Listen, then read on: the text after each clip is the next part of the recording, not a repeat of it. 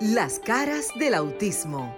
Auténticos, unidos, inigualables, sinceros, maravillosos y originales. Todas las facetas de un mundo diferente y especial en Las caras del autismo con Sofía La Chapelle por Sol, la más interactiva. Estamos teniendo problemas con el vídeo. ¿Qué tal? Muy, buenos, muy buenas noches, República Dominicana. Bienvenidos a las caras del autismo. Esto es en vivo a través de Sol 106.5 FM, la más interactiva. Señores, tan interactiva que yo estoy en el aeropuerto de Miami, llegando de la ciudad de Honduras, y mi compromiso con ustedes y el de todo el equipo de las caras del autismo, es decir, presente contra viento y marea, contra tráfico, contra aviones, pero siempre con la voluntad de Dios, trayéndole invitados desde otras latitudes y conocer de manera clara, verídica, todo lo relacionado al mundo del autismo y también al mundo de la discapacidad.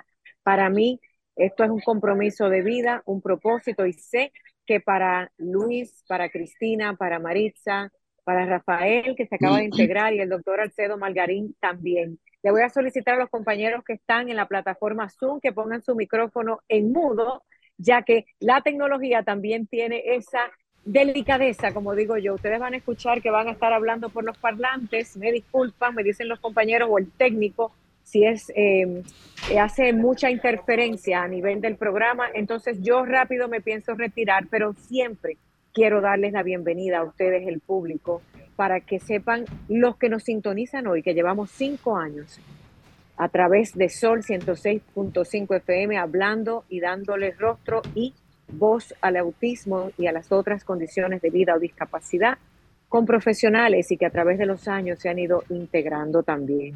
Miren, eh, por varias razones yo acabo de llegar de Honduras, pero eh, siempre les he hablado que nuestros países latinoamericanos y nuestros latinos en Estados Unidos a nivel mundial somos los que más retrasados, atrasados, eh, enajenados, despreocupados y poco interesados, caben, señalar esos sinónimos, en el tema de la discapacidad en general y ni hablar del autismo, pero nunca debemos de perder ni la fe ni la fuerza para continuar trabajando.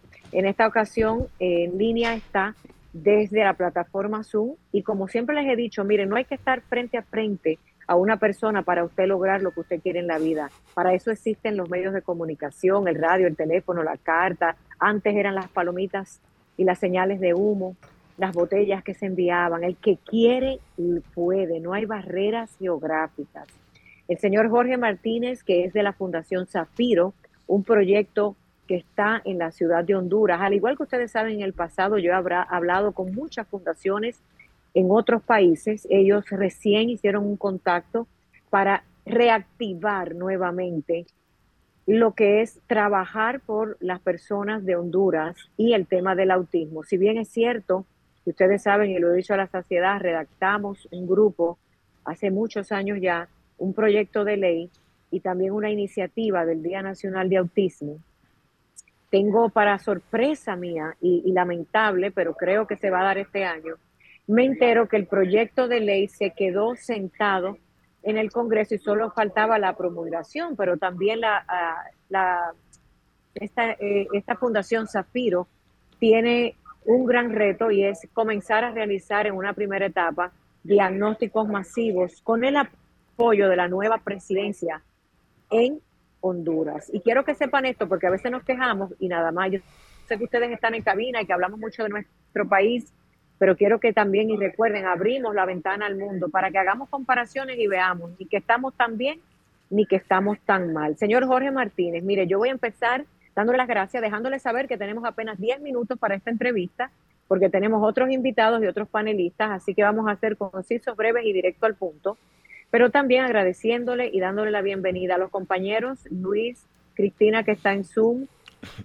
y los demás en cabina le van a hacer varias preguntas. Yo le voy a dar la bienvenida y eh, pasar a la primera pregunta para luego ser parte de la audiencia y dejar que Luis hable de los números de teléfono, porque el público y las familias son los que forman la prioridad de este programa. Adelante, señor Jorge. Buenas noches. Sofía, con gusto escucharla nuevamente, muy agradecidos, primeramente por Dios, segundo porque en este camino del autismo es necesario y es vital sentirse acompañado. Gracias porque eh, aparte de sentirse acompañado, también es sentirse que, la misión no la estamos haciendo solo. Así es. Así eh, es. Muy agradecidos por su acompañamiento. Somos creyentes de, su liderazgo y yo creo que las cosas se logran en, en conjunto. Así que Gracias nuevamente por la invitación y todo Honduras, pues aquí atentos a ustedes. Le voy a hacer la primera pregunta, luego quiero que usted se quede de invitado en el programa, pero en mudo por ahí, porque quiero que escuche todo el programa para que escuche lo que está pasando en República Dominicana. Y como les decía, tenemos, gracias al Señor, cinco años al aire. ¿Cuál es el estado actual de Honduras y el autismo? Primeramente, eh, lo más triste, podría decirle, es que como país no tenemos estadísticas del estado actual. Eh, el Estado, eh, en retrospectiva, no ha tenido un interés por el, autismo eh, dentro de las discapacidades. Entonces, la primera gran falencia que nosotros tenemos como Estado es que no tenemos estadísticas, no hay registros oficiales y si y una que otra ONG es la que ha tenido alguna atención, pero sin un registro ni una data de país. Bueno, y por último, yo voy a hacer este comentario y voy a dejarlo a usted que se quede allí con los compañeros en cabina. Yo le dirán cuándo quedarse como oyente para que ellos les formulen preguntas y que el público que está en República Dominicana y en todo Estados Unidos y el mundo que escucha este programa también puedan llamarnos y participar en otros temas. Estamos en el mes de la amistad y del amor y el amor también es dar información y compartir lo que el sentimiento y lo que estamos haciendo. Señores, lo más importante es que la nueva presidencia de Honduras, y siempre he dicho que con las discapacidades no podemos enamorarnos de ningunos partidos y que el autismo no tiene color en este caso. Eh, pero quiero decirles que con la nueva presidencia y la asociación Zafiro, que representa el señor Jorge, han tenido el interés de hacer un llamado nuevamente a la mesa de negociaciones, por así decirlo, para empezar un proyecto país. La actual presidenta que le quedan dos años de gobierno, dice que ella quiere mostrar un plan real y no eh, donde se extienda a más de dos años, entendiendo que puede quedarse o no. Y desde esa partida siento que es correcto presentar un plan de trabajo de dos años. Compañeros, eh, Luis en estudio, Alcedo Margarín y Rafael y Cristina, ahí les dejo al señor Jorge y yo ahorita vuelvo y me engancho con ustedes cuando pase por inmigración. Exactamente, señores. Ya estamos aquí en vivo y directo en este programa que tenemos a Desahógate detrás, como no sé, no, no lo han quitado todavía, pero estamos en las caras del autismo. Gracias por eh, permanecer con nosotros, gracias por siempre estar en sintonía con este programa Las caras del autismo todos los sábados, señores. Todos los sábados de 7 a 8 de la noche, hora de República Dominicana venimos a hablar de este sector tan importante, el sector de la discapacidad. Hoy me acompañan aquí en cabina nuestro, nuestros compañeros, el doctor Alcedo Magarín y nuestro hermano, que yo siempre me gusta el, último apellido de él, Cisnero. un, como un apellido muy, muy, muy llamativo. Buenas noches. Buenas noches querido público presente, lo de Cisneros, porque es un hombre de empresa petrolera en, Venezuela. De los Cisneros de Moca. Eh. Ah, bueno. bueno, pues señoras y señores, contento una vez más darnos cita en este programa en su quinto aniversario para el número 6, que todos los sábados traemos una entrega especial donde siempre pensamos en los sectores más vulnerables de la República Dominicana, Latinoamérica y el mundo. Solo se hace, se hace posible las cosas cuando se enfrentan. Felicidades para todos los que luchan por las distintas causas de la discapacidad. Muy buenas noches a mi compañero aquí en cabina, el doctor Magarín y Luis. Realmente me siento muy feliz de estar aquí como todos los sábados, pudiendo compartir mi conocimiento y mis experiencias en torno a lo que es el autismo y la discapacidad general en nuestra República Dominicana. Eh, me siento muy feliz también por tener aquí vía Zoom al señor Jorge Martínez de la Fundación Zafiro. Realmente es algo que Sofía siempre se ha empeñado en este programa a través de los años, los cinco años que tenemos al aire, de siempre traer invitados internacionales que nos hablen de las realidades que también viven en esos países, porque realmente Latinoamérica es un gran espejo donde todos los que vivimos en ella nos vemos la cara. Eh, señor Martín, ¿está usted ahí todavía? Bueno, Saludos. Aquí estamos. Ah, sí, así. Yo quería empezar solamente haciéndole una simple pregunta. eh. Yo soy padre TEA. En mi caso, yo tengo un hijo con discapacidad y gracias a Dios también soy psicólogo. Son cosas de la vida. Eh, ¿Qué lo lleva a usted realmente a esa lucha de la causa en su país, en lo que es el autismo realmente? Y más en un país donde la estadística, como usted dice, realmente no existe. Eh, la fortuna. Y con esto les quiero contar una, una anécdota porque también soy padre TEA. En una ocasión eh, yo estaba de espalda y llegó una madre a un centro de estos poquitos que hay en Honduras que atienden TEA y dijo, yo quiero un- un- una constancia de que mi hijo tiene autismo. ¿Y para qué lo ocupa? Bueno, era para un trámite de graduación, pero dijo una frase que yo creo que es la esencia de, de emprender este camino. Y dijo, yo le agradezco a Dios porque me escogió a mí para ser la madre de mi hijo. Ahí entendí de que somos afortunados Así es. y que tenemos algo especial, algún don oculto o relevante en que a nosotros se nos hayan confiado eh, nuestros niños con autismo. Y entonces esa es la gran motivación de emprender Fundación Zafiro. eh, somos unas 10 personas y seis de ellas somos padres con TEA. Entonces, eh, y que hemos caminado un calvario eh, realmente desde la búsqueda del diagnóstico, desde las terapias, desde la exclusión de la educación. Entonces, eh, queremos facilitar en alguna medida este camino que ya recorrimos entre, entre piedras y espinas para que otros sea más fácil. Entonces, yo creo que esa es la principal motivación, hacer camino. Sí, buenas noches, señor Martínez, desde República Dominicana. Bienvenido a este programa Las Caras del Autismo. También queremos darle la bienvenida a nuestra compañera Marixa Botier, quien se acaba de integrar a esta mesa del programa. Buenas noches. Buenas noches, de verdad que para mí, como siempre, es un honor estar aquí con ustedes, agradecer a Dios por esta gran oportunidad y escuchar al señor Jorge realmente es de motivación, porque ver a Rafael, verte a ti, eh, que eres San Padre Tea, realmente nos dice que hay mucho camino que recorrer, pero vale la pena, porque siempre somos las madres las que estamos atentas y pendencieras, pero ver, escuchar a los padres es como, wow, sí se puede. Bueno, quiero, quiero aprovechar eh, la introducción que hace eh, Marixa para recordarle a nuestros seguidores, a nuestros radioescucha, a nuestros cibernautas que nos siguen a través de también del internet, que pueden llamarnos, llamarnos a los números de las diferentes líneas telefónicas que tenemos en este programa Las Caras del Autismo. Si está en República Dominicana, puede hacerlo a través del 809-540-1065. Repito, desde República Dominicana, llámenos a cabina al 809-540-1065. Pregúntele a nuestro invitado sobre un tema. Tenemos una llamadita de inmediato. Buenas noches. Buenas noches. Buenas. Buenas. Ramón de San Cristóbal. Nuestro popular Ramón. Buenas noches, Ramón. ¿Cómo tú estás? Sí, excelente el programa de ustedes. Veo que tiene proyección también internacional.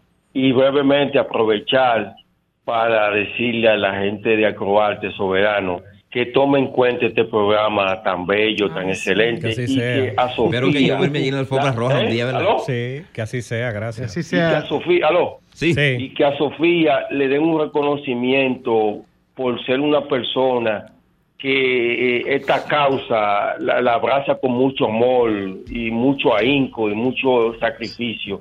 Un reconocimiento internacional por ser una excelente comunicadora. Gas. Gracias. Gracias, Ramón. Yo le voy a contestar lo que Sofía le respondería. El mayor reconocimiento que un ser humano puede tener es el agradecimiento de los demás. Es un trabajo que se hace no buscando que nadie te reconozca, sino que Dios vea lo que tú estás haciendo, que las personas que reciben ese tipo de ayuda puede eh, agradecerle realmente. Sí, pero si el premio no es malo tampoco. Bueno, Claro. si es metálico, ¿verdad? Exacto. Voy a recordarle la línea telefónica porque ahí me entró la llamada. Si está en el exterior, llámese a Estados Unidos o Europa. Llámenos. 1-833-610-165 y estará en contacto con nosotros en este programa Las Caras del Autismo. Yo creo que Cristina Mena está por ahí también. No sé si se ha conectado, si quiere decir algo. para Así que es, compañeros. Está Hola, por ahí. Encuentro. La ¿Y perdida. ¿Cómo están ustedes? Todo Saludando bien. a ese público. Nuestro invitado, el señor Jorge Martínez. De verdad que es una bendición estar acá. Y qué bueno que tenemos un invitado que está retomando en Honduras esta causa. Cuando nosotros estamos, precisamente hoy tenemos un tema que tiene que ver con el seguimiento para la puesta en marcha de los servicios, o más bien la conclusión de los protocolos para la oferta de los servicios de nuestra recién aprobada ley de autismo.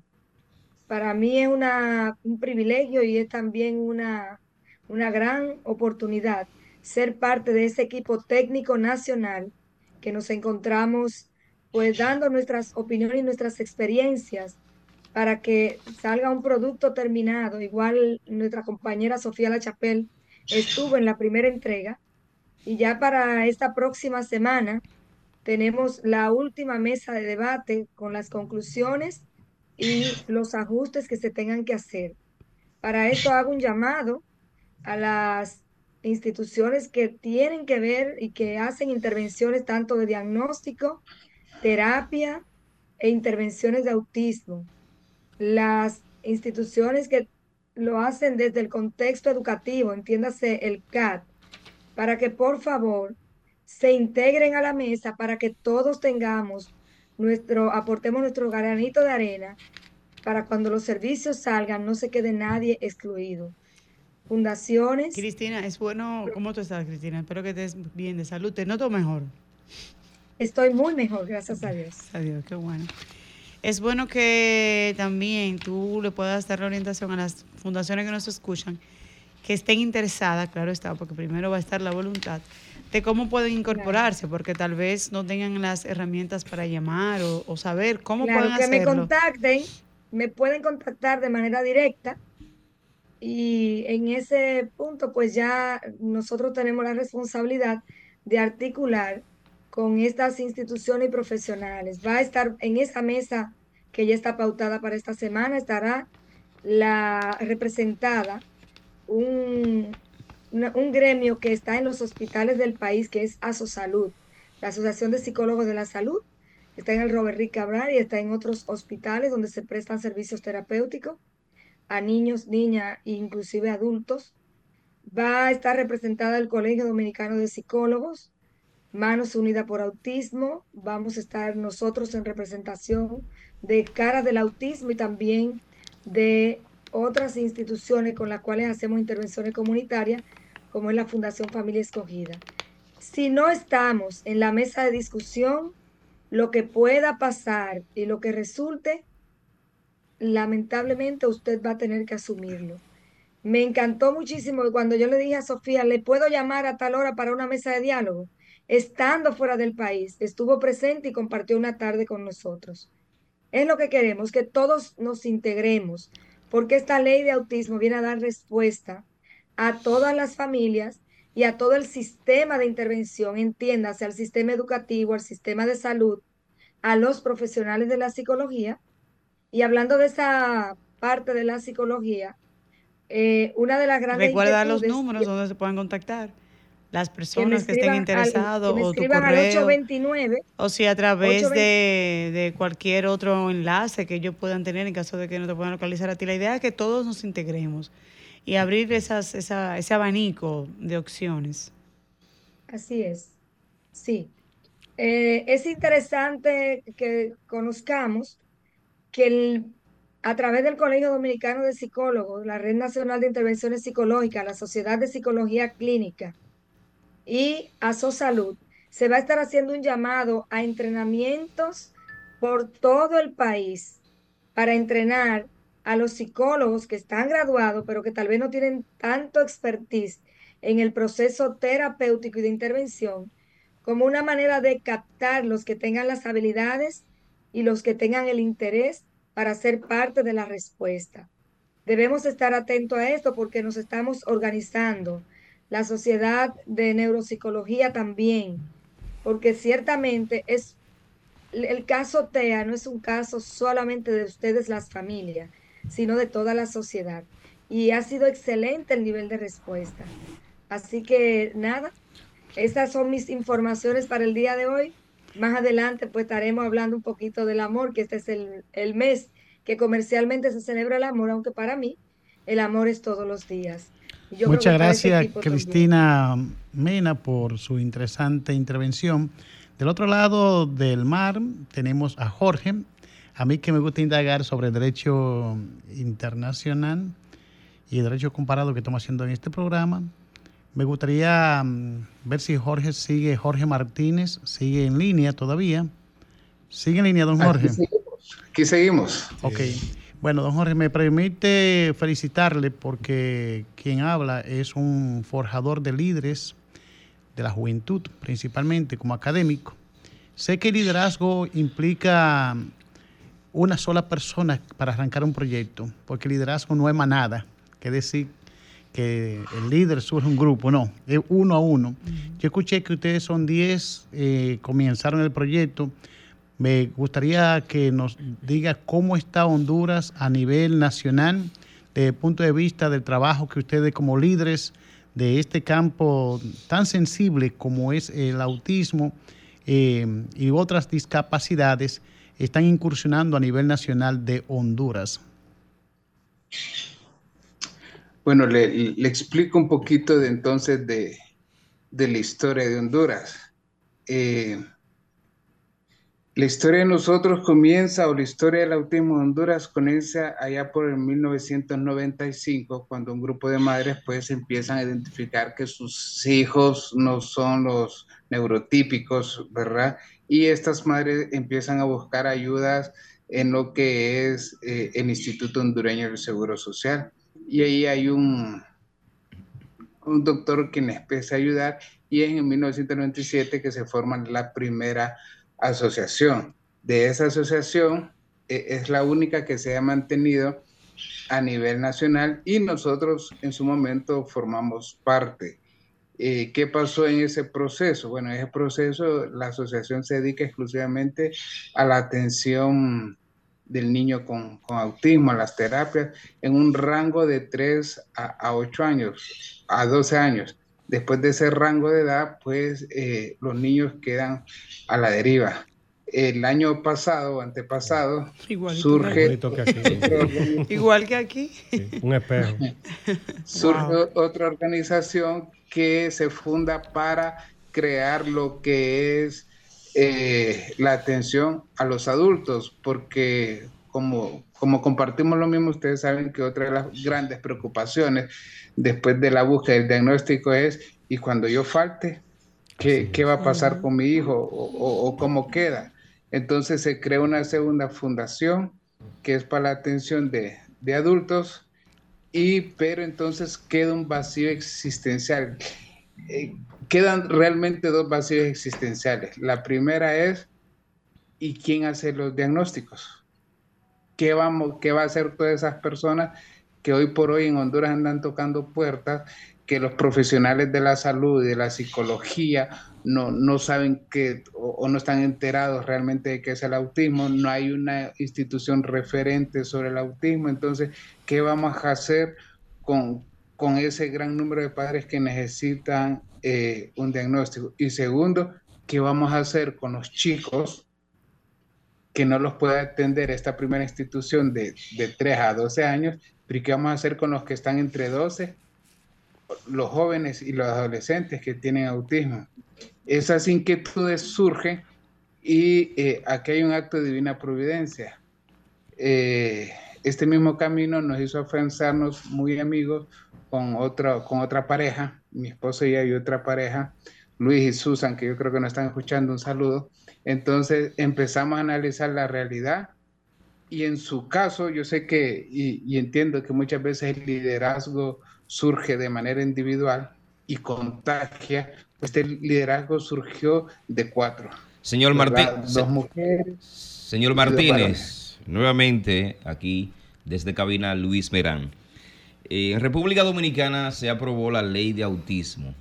No ha entrado en ejecución todavía porque hay algunas, algunos temas para que entre en vigencia. ¿Qué está pasando en Honduras? Con la, ¿Hay ley? ¿Existe la ley de autismo? ¿No existe? ¿Se, eh, ¿Se lleva a cabo? ¿Está en ejecución? Pero antes de que usted me responda, yo quiero invitar a nuestros eh, radioescucha, a nuestros seguidores, a que se pongan en contacto con nosotros y también nos formulen algunas preguntas para que usted pueda responderle sobre el tema de discapacidad, que está en las caras del autismo, pero tratamos todo tipo de discapacidad. Llámenos si está en República Dominicana al 809-540-165. Repito, República Dominicana 809-5. Tenemos una llamadita de inmediato. Buenas tardes, ¿estás en las caras del autismo? Buenas noches a todo el equipo. Gracias, buenas. Le habla Samuel Barrera de Higüey. Gracias por esa sintonía, Samuel. Sí, yo quiero primero saludar de manera especial al señor Jorge. Gracias. Realmente, yo quiero también pedirle a él opinión. ¿Qué consejo él le podría dar al pueblo dominicano en cuanto al autismo? ¿Qué nosotros debemos hacer, el pueblo dominicano, para, para salir adelante? Porque realmente tenemos muchas personas con autismo aquí en el país. Eso es todo. Así es, gracias por estar en sintonía. Bueno, don Jorge, si podría, eh, hice, una pregunta formal que usted sugiere para de acuerdo a su experiencia, qué se puede implementar que ya pasó en Honduras y qué podemos hacer en República Dominicana, eh, porque nosotros en marco legal eh, andamos bien ya, lo que nos falta es el reglamento para fines de aplicación, pero tenemos una ley reciente del año pasado exclusivamente que trata la ley del autismo. Entonces... Y Luis también le había hecho una pregunta que si ellos tenían ley allá, sí, tienen una legislación normativa. Sofía dice que no tienen leyes, todavía está... Eh, don Jorge, Contesto, contesto las dos preguntas. La primera de, de, don Luis, y es que eh, efectivamente Sofía nos ayudó hace dos, tres años una ley sobre el autismo, se llevó al Congreso Nacional y le voy a contar la intimidad de lo que surgió con esa ley. Dijeron, oigan, si hacemos una ley, nuestras personalidades del Congreso dijeron, oiga, si hacemos una ley para el autismo, vamos a tener que hacer una ley para síndrome de Down, vamos a hacer una ley para todas las discapacidades y nos vamos a llegar de leyes. Por lo tanto, esa ley sigue engavetada, ¿verdad? Entonces, eh, con, con, poca probabilidad de, de, que, de que en esta legislatura pues se vuelva a retomar, no, está en agenda. Eh, ¿Qué pueden hacer desde República Dominicana? Yo, yo creo que, que si, si algo nos está funcionando hoy por hoy en, en Honduras es, y lo que nos funcionó en el pasado también es identificar aquellos políticos que también tienen un hijo con autismo, porque son las únicas personas sensibilizadas para llevar este tema. Porque recordemos que como padres y como sociedad civil tenemos un compromiso, pero el compromiso es del Estado. Y necesitamos aliados en el Estado para que hagan valer los derechos de las personas con autismo. ¿Qué pasa en esta ocasión? La, la presidenta tiene un nieto con autismo, entonces es, de, es un interés natural el de ella sacar adelante esto. En, en, el pasado, ¿cómo surgieron los pocos avances? Una de las diputadas tenía un niño con autismo entonces, eh, esos son los factores. ustedes ya tienen un nombre, ya son reconocidos en República Dominicana, entonces necesitamos el aliado político. El aliado político va a ser aquella persona que tenga un familiar con discapacidad. Y es poco probable que no exista ninguna persona dentro del gobierno que no tenga un hijo con discapacidad. Ustedes conocen las estadísticas de prevalencia. Entonces hay que identificar ese diputado, eh, ese, regidor, ese alcalde que tenga eh, una persona con autismo y que le interese el tema. Y nosotros seguimos avanzando, pero desde una ley general de discapacidad. Eso es lo que tenemos aquí en Honduras y yo esperaría que también República Dominicana también tenga una ley general de discapacidad, pero eh, también son ejemplos para nosotros, en el sentido de que también nosotros vamos a necesitar leer y estudiar la ley de autismo que tiene República Dominicana. Eso sería. Bueno, eh, escuchamos al señor Martínez desde eh, Honduras, quien está conversando con nosotros. No sé si... quiero agregar algo, es decir, como jurista, República Dominicana, y Marisa me ayuda, hay una ley que es la ley 13, eh, 513, que desde el año, ya tiene 11 años, tiene una ley general de discapacidad. Pero la lucha que ustedes llevan, traten de sectorizarla, porque mientras sea una ley general, lo general no cubre nada, y porque está todo ahí, es decir, se, dispersa. En este caso, la República Dominicana ha logrado una ley de autismo, como lo han logrado países, más de 10 países de América Latina tienen leyes de autismo como capacidad de síntesis, le digo que tiene Argentina, Venezuela, Brasil, México, Paraguay, Puerto Rico, Perú, República Dominicana y hay otros países que ya tienen sus leyes que conciernen única y exclusivamente ley de autismo. O sea que echen el pleito y más que usted puede identificar algo neurálgico, como es el caso de un pariente de la señora presidenta de la República de Honduras. O sea que el eh, pleito en el lenguaje popular se puede echar en este sentido y creo que ustedes tienen ganancia de causa. O Porque tienen doliente. Sí, tienen doliente en este momento y, la figura más importante del país. Y además que es dama, o sea que tiene más sensibilidad que muchos de nosotros, los del género masculino. Bien. Eh, Compañeros, Cristina de este lado, aportando a esto, eh, suena interesante lo que dice el señor Jorge, pero de manera particular, una de las fortalezas de tener una ley de autismo es que la cobertura por las múltiples eh, manifestaciones o múltiples necesidades de los niños y niñas y personas TEA, es recomendable acogernos a una ley exclusivamente de autismo. ¿Por qué? Porque va, se va a delimitar todo le puedo anticipar, por ejemplo, que nosotros dentro de los protocolos estamos previendo que mínimo un niño autista grado 1 lleva 21 horas de terapias semanales, incluidas las que pueda necesitar por su situación particular. Entonces sería interesante que puedan analizar esto, que observen la ley que tenemos nosotros y ver en qué le podemos colaborar. Muchas gracias. Así mismo, le exhorto, ya señala los países, y este programa queda grabado también, eh, señor Martínez, que puede observar, hay más de 10 países en América Latina que tienen leyes exclusivas que tratan de ley de autismo. Y como hay eh, países que esta América Latina es muy especial, hay países que tienen provincias, eh, otros tienen estado, federal, y en cada uno de ellos, por ejemplo, el caso de Argentina tiene una ley especial hoy que yo trataré en el caso de la provincia de Santa Fe. Daremos en nuestro eh, momento la intervención que tienen ellos de especial, que surgió primero que la ley. Bueno, estoy entrando en el tema, Marisa, sin darme cuenta. Sí, sí. Surgió, primero, surgió primero que la ley de Argentina, de la, de la República de Argentina. Y, no sé eh, cómo se sigue en el programa y Así cumplimos con el guion que tenemos. Entonces me quedo con el tema rapidito, menos de tres minutos me voy a tomar, Marisa. ¿Qué yo observo en todas las leyes que vengo leyendo en cada país?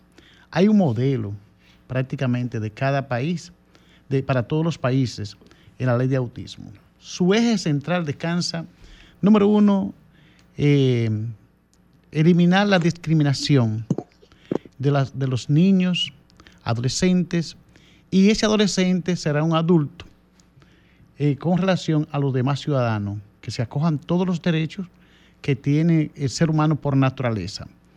Entonces, sin que se vea diferente, porque hay comparaciones muy excepcionales. uno como maestro escucha, yo tengo 25 estudiantes, eh, pero tengo a Juancito y a Luis que son autistas. En vez de decir 25, diga yo tengo 27 estudiantes Claro. eh, en aula. Tengo eh, que dedicar más tiempo a dos de ellos. Entonces, ese eh, fenómeno es por lo cual eh, debemos tratar. Entonces, reitero, me quedo en capacidad de síntesis. Le decimos que la provincia, Argentina tiene leyes federales, igual que México.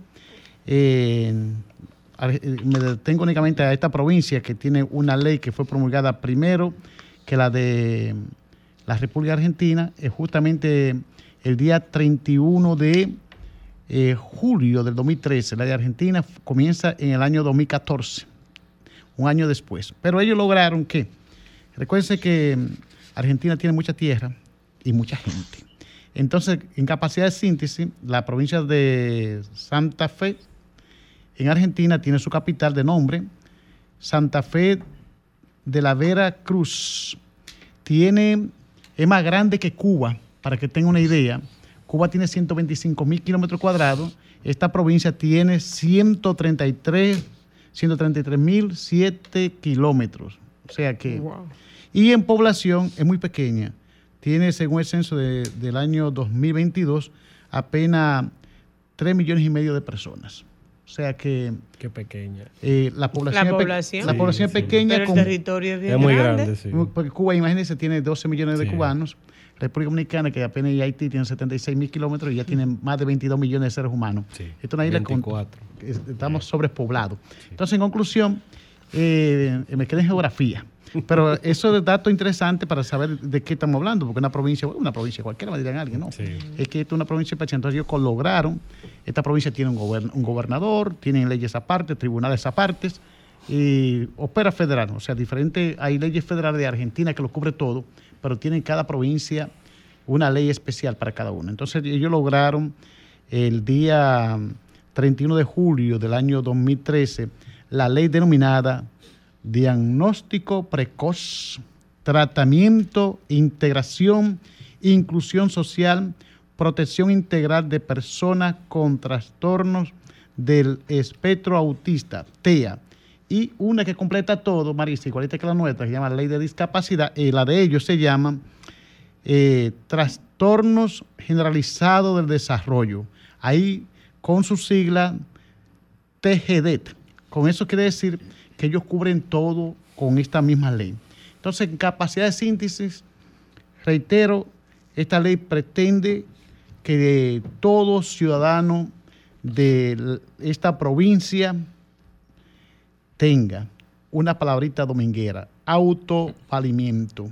Este autovalimiento significa que el Estado, junto a la familia, cree las condiciones que una persona con discapacidad, específicamente una persona autista, tenga autovalimiento, o sea, que él mismo se valga por sí mismo, pero creándoles las condiciones para tal, cur- para tal situación. Porque es una eh, preocupación, yo cambio la palabra preocupación por inquietud, porque preocupación es una enfermedad, la inquietud es lo que yo puedo prever. Entonces, hay padres y madres de familia que viven inquietos con esta situación. Si yo fallo, ¿cuál será el resultado de mi hijo con, con autismo? ¿Cuál será el futuro? Entonces, eh, esta ley en- tiene el objetivo principal que de temprana edad, que es la, donde aquí en este programa se ha reiterado mucho, tenga el diagnóstico, tenga un fiel seguimiento, que el Estado les cree las condiciones para su desarrollo integral como persona y las terapias y todo se le dé en un espacio de tiempo real, cuando lo necesita. O sea, de ahí entonces, si le damos todo lo que necesita, ya el niño de, de hoy será el adolescente de mañana y el adulto de pasado mañana. Y concluyo siempre con un dato curioso, Marisa, que Argentina, Chile, después que han creado las condiciones que cualquier persona puede hacer una evaluación, si se siente raro, como decimos nosotros, y que se ha detectado que hay gente con 60, 70 años y 80 años que han detectado que toda la vida fueron personas autistas, pero no tenían el nombrecito de autista.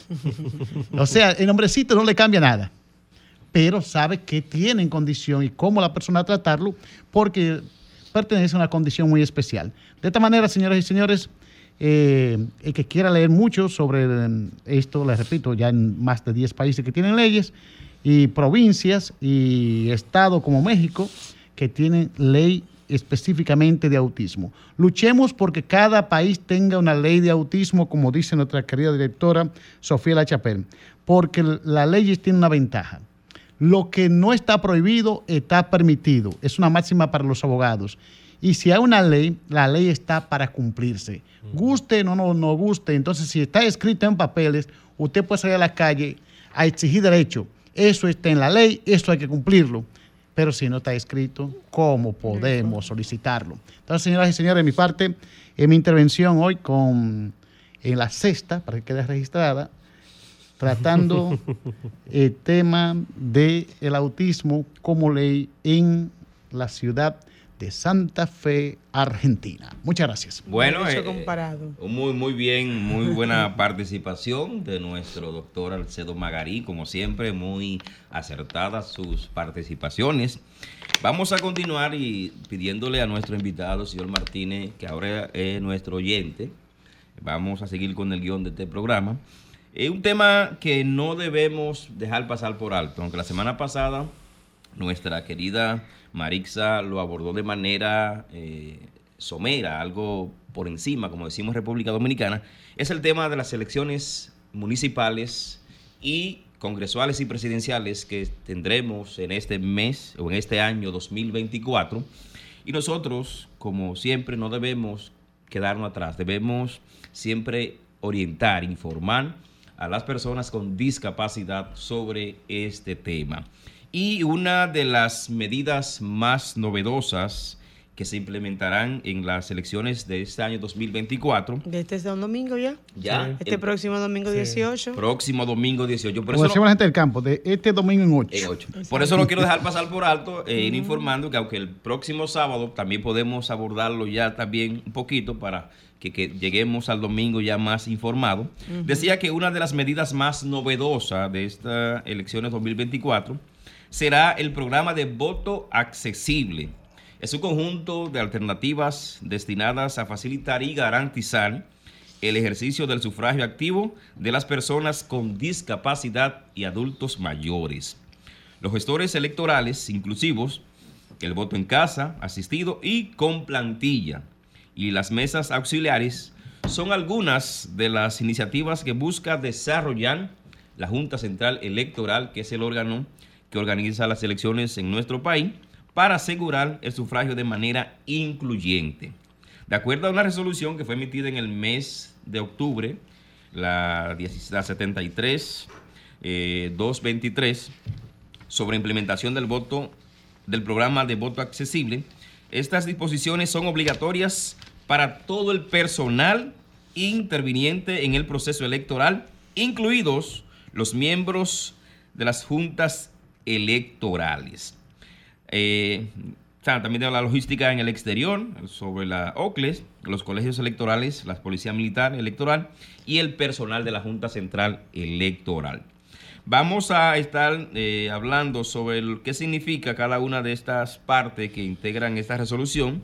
Cada recinto electoral contará con un gestor o gestora electoral inclusivo que se encargará de brindar información a las personas con discapacidad que así lo requieran. En el caso de las personas con discapacidad auditiva, estos eh, se están utilizando videollamadas con, en un centro que tendrá el órgano comercial habilitado para tales fines. Este servicio contará con intérpretes de lenguaje de señas que podrán viabilizar la comunicación entre la ciudadanía con sordera y los representantes de la Junta Central Electoral. Eso es valioso, Luis, perdón que te interrumpa, porque te da la opción a ti como persona con discapacidad de ser tú quien elijas. Con anterioridad, yo llevaba a mi hijo a mi hija, era la práctica, y era yo quien le, le marcaba. O sea, en la boleta, la persona que yo creía, que, que yo entendía que era importante para hacer la votación. Ahora no. Ahora, claro, dependiendo del nivel de discapacidad que tenga la persona, y la logística y, la, y los ajustes razonables que está haciendo la Junta Central Electoral para, al respecto, tú con personas con, personas con discapacidad puedes ejercer tu derecho al voto según tu elección, que es lo valioso de esto. Debo también eh, aclarar que eh, se utilizará como plan piloto el, Distrito Nacional y la provincia de Santo Domingo para este proceso. Y que las personas con discapacidad eh, debieron antes inscribirse a través de un link que estuvo circulando. Si no se inscribieron ya no hay tiempo porque eso sería con 120 días de antelación. Para presidenciables podría ser. Para presidenciales. Ah, ok, para presidenciales sí, no para esta del próximo domingo 18, que son de nivel municipal. Solamente queríamos traer esta, esta información porque entendemos que son de gran valía para nuestras personas con discapacidad que escuchan este programa y que eh, podrán ejercer su derecho al voto el próximo domingo 18 de febrero, que es cuando se darán... Eh, ejecutando las elecciones municipales en la República Dominicana. Pasamos con eh, Rafael Cocisnero. Sí, Rafael Soto Cinero, papá se pone bravo si no me lo dejan No, no, no, no, no, no. Realmente uno se siente muy... Uno tiene tanta información con este gran equipo y con el invitado que realmente uno a veces hasta digerirla le cuesta porque son tantas cosas por donde mirar, por donde hablar. Realmente el tema que yo venía a hablar hoy específicamente era sobre el amor en el autismo, si las personas que están dentro del espectro, adultas o adolescentes, eh, pueden querer, pueden amarse, pueden enamorar de alguien. Pero escuchar a don Jorge hablar de la realidad de Honduras, eh, de esas cosas que pasan, de que un ejemplo, eh, sabiendo uno que hay tanta población, y que no tienen estadísticas, son cosas que a veces como que uno no entiende cómo pueden pasar en, estos países. Aprovecho para decir, ninguno de los países que en la ley de autismo hay una estadística real. Sí, sí, es una cosa increíble. República Dominicana no tiene, México no tiene. Incluso, incluso sabemos que hay personas que se han empoderado y ellos mismos a través de su fundación han hecho los levantamientos estadísticos en sus regiones. En su, en su comunidad. En su comunidad para tener una base de datos. Eh, don Jorge, ¿está ahí todavía? Bueno, aquí estamos aprendiendo. Sí, sí, sí, sí. Realmente, yo, sí, realmente yo me siento muy agradecido con su presencia hoy aquí. Eh, realmente Sofía siempre trayendo buenos invitados. Yo le exhorto aquí en la República Dominicana a los padres, nos asociamos, nos juntamos. Cuando no aguantamos más lo que se pasa con la vicisitudes de la crianza, nos tiramos a la calle, hacemos marcha, caminata realmente las fundaciones deben de asociarse, deben de agruparse, dejar de pensar cada cual por su lado, porque a veces cada fundación se dedica a algo en específico, eh, eh, toma una parte en específico del el autismo, pero el autismo es un espectro bien grande, pero ya para el reconocimiento de las leyes, la población siempre debe de agruparse, siempre debe de reclamar, porque realmente el autismo yo siempre lo sostendré, algo que no toca a todo, aquí no hay rico, aquí no hay pobre, aquí no hay millonario. En los centros de diagnóstico y de terapia uno se encuentra con cualquier tipo de condición social. Eh, realmente yo espero que en unos años venideros exista una ley fuerte allá en Honduras y nosotros estamos aquí para todo el apoyo que ustedes necesiten. Eh, entrando al tema ya de que si se pueden enamorar las personas que están dentro del espectro, sí se pueden enamorar. Hay sentimientos. Sí, hay sentimientos y a veces pueden ser sentimientos muy fuertes. Son humanos. Claro que sí, y sienten. Y, como dice Radamés, se enamoran, don Radamés, se enamoran. Realmente el espectro, dentro del espectro uno no sabe qué puede pasar. Hay mi hijo, un ejemplo, yo siempre me gusta tomar de comparación mi hijo porque es que siempre tengo el contacto directo con él. Eh, cuando ve una persona que él estima mucho, él tiende a esconderse. Eh, realmente... Paradójico. Sí, es paradójico, sí, porque uno espera como que le vaya arriba, le dé un abrazo. Eh, el amor se puede manifestar de muchas formas, hasta en uno, en uno mismo, los adultos. Imagínese usted en una persona que mire la realidad de una manera diferente, pero sí ellos pueden enamorarse. Hay un cien número de casos, en Netflix tenemos series que hablan sobre el tema, hay muchas investigaciones. Y como el tema, el, el tema es bastante amplio, el tiempo un poco corto, realmente eh, en las semanas venideras, como estamos en el mes del amor, vamos a seguir desmenuzándolo. Pero sí, se pueden enamorar y pueden también tener parejas que estén dentro de la norma, como dicen. Así es. Y hacer familia y los niños no necesariamente tienen que ser autistas. Bien, no quiero intervenir mucho, pero voy en el caso de una serie de, es decir, los mitos del autismo, donde lo pueden ver en YouTube, eh, un, dos niños, uno de, de 10 años para un comunicador nato. y otra de ya adolescente, 16. Y en esos mitos se plantean, por ejemplo, eh, la que tiene 16 tiene una relación sentimental con una persona que no tiene nada que ver con el autismo y tiene una relación estable con, ese- con los consentimientos de los padres porque son menores de edad todavía. Claro, Ella es menor de edad. Y ella manifestó, y lo pueden ver ahí, los mitos del autismo. Pueden verlo, porque como dice Sofía, las redes sociales se pueden capitalizar para sacar cosas muy positivas. Y eso está en YouTube, te lo puede buscar. Los mitos del autismo, y usted va a ver que tienen los mismos sentimientos que nosotros tenemos, a su manera, como todo el mundo ama, a su manera. A su manera. Eh, Marixa, ¿iba Así es. a agregar algo más? Sí, creo que Cristi- eh, Cristina está en línea. Bueno, Cristina. aquí estoy, compañeros. Cristina está en línea. Cristina pudiera, y en estos breves minutos que nos queda, eh, hablar sobre esa parte de, como bien decía Rafael, que los para personas con discapacidad, en especialmente el autismo, se enamoran, tienen esos sentimientos encontrados que muchas veces no lo saben manifestar. Para aquellas personas que nos están escuchando de manera clínica, o sea, de manera psicológica, alguien que nos escuche, ¿cómo puede ayudarnos? eh, o tú a través de tu conocimiento, tu experiencia eh, como psicóloga que trabaja en el área de TEA, porque Rafael en su emoción de padre dice, bueno, mi hijo eh, se enamora. Y se esconde, Y se entonces. esconde, exactamente. Eh, en el caso de mi hijo, yo siempre digo que Lucas se, se me va a casar temprano porque Lucas es muy enamoradizo. Yo digo, bueno. Lucas se me va a ir temprano. Pero realmente yo lo digo relajando, pero a mí me da mucho Sí, temor. claro. A mí me da mucho miedo pensar en ese momento, porque por eso, por todas las cosas que pudieran pasar, saber, tendrá paciencia esa persona para cuando le dé ese detonante de ira, de impaciencia, de imprudencia, muchas veces. En el caso de Lucas, ¿qué, pa- qué pasará con ellos? Bueno, eh, realmente yo me reí cuando Rafael hizo el comentario, porque ciertamente cada persona dentro del espectro es única y la realidad es que los que estamos a su alrededor para acompañarles y cuidarles, somos los responsables de ver cuáles vínculos ellos van eh, teniendo ya cuando van haciendo esa transición a la vida adulta. Y de esto Sofía nos dio una, un entremés eh, antes de terminar el año que realmente es preocupante para la familia, pero también ellos tienen una manera única de cómo reaccionar y quizás no es el amor propiamente dicho, sino que ellos también tienen un desarrollo hormonal que no se detiene y la gente lo puede confundir.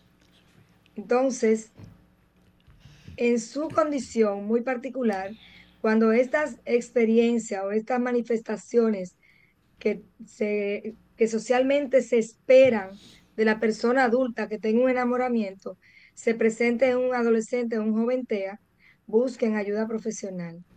¿Por qué? Porque el factor de riesgo en la adolescencia es mayor que cuando están más pequeños.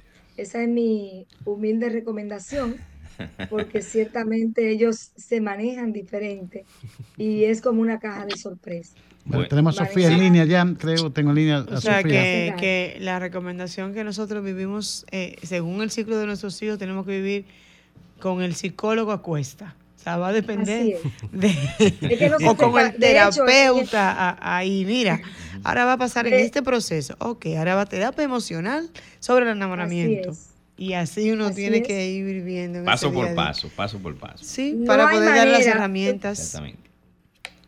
Tenemos, eh, Cristina, tenemos a Sofía desde el aeropuerto, no desde Miami, como siempre le decimos, del aeropuerto que quiere cerrar, ya tenemos el tiempo ya casi Adelante, Sofía. Adelante, Sofía. Bueno, ¿qué tal compañeros? Muchísimas gracias al Sí, público que ahí. siempre... Antes de despedirte. Sofía, dame un segundito para que el señor Jorge se despida, para entonces ya nosotros despedirnos, no dejarlo en línea. No, como ellos dos entraron juntos, yo quería que ella también lo despidiera.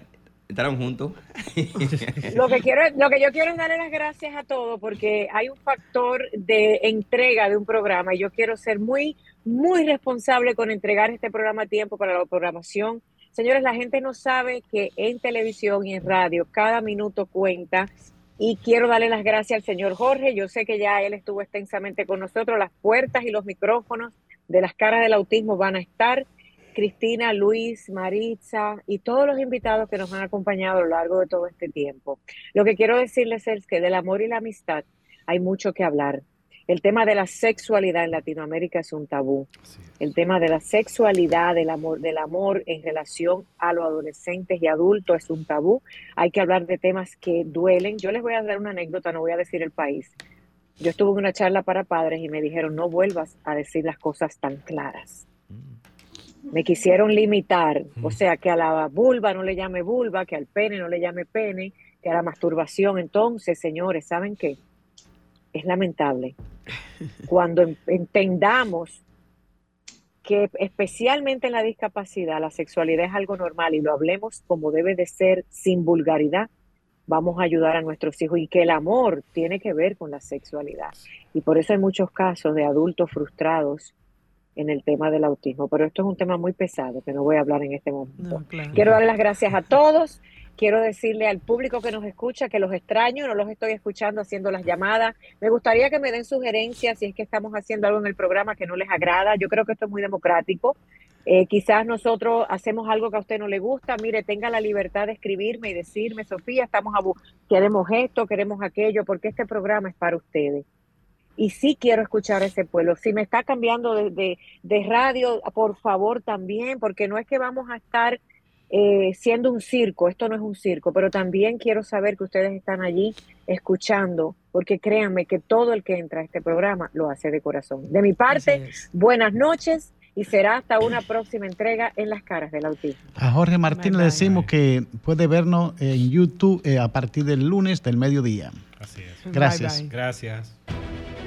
Sol Muchísimas gracias. 106.5, la más interactiva. Una emisora RCC Miria.